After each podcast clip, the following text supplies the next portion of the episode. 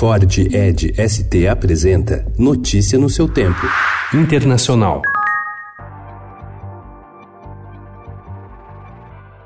Novos documentos divulgados ontem mostram que o político e empresário Alexandre Giordano, que é suplente do senador Major Olímpio, esteve pelo menos três vezes no Paraguai ao lado de executivos da empresa Leros, interessada em comercializar energia de Itaipu. Até então, Giordano admitia ter participado de apenas uma reunião. Em 1 de agosto, o suplente de senador negou ao Estadão ser representante formal da Leros. Segundo Giordano, ele foi chamado pela Leros para apenas escutar a proposta da ANDE, que é a estatal energética do Paraguai. Mas um jornal paraguaio publicou um documento que desmente o político. Trata-se de uma proposta formal feita pela Leros, a ANDE. No documento, a Leros oferece 31 dólares e 50 centes por quilowatt pela energia excedente de Itaipu. A Leros está na mira de uma CPI criada pelo Congresso paraguaio que deve começar a funcionar ainda nessa semana.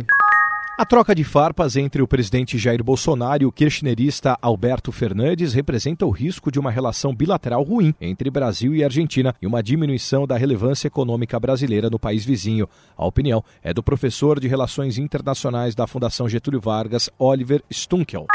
Veículos de comunicação estatais da China divulgaram vídeos que mostram tropas em blindados militares seguindo para Shenzhen, província do sudoeste do país que fica na divisa com Hong Kong. Ao mesmo tempo, o presidente dos Estados Unidos, Donald Trump, informou ontem pelo Twitter que, segundo a inteligência americana, a China está transferindo tropas para o território semi-autônomo. O jornal oficial do Partido Comunista Chinês publicou em seu perfil nas redes sociais uma declaração na qual diz que a polícia militar do país estava em Shenzhen Zen, pronta para lidar com distúrbios, grande violência e crimes e questões de segurança social relacionadas ao terrorismo. Notícia no seu tempo. É um oferecimento de Ford Edge ST, o SUV que coloca performance na sua rotina até na hora de você se informar.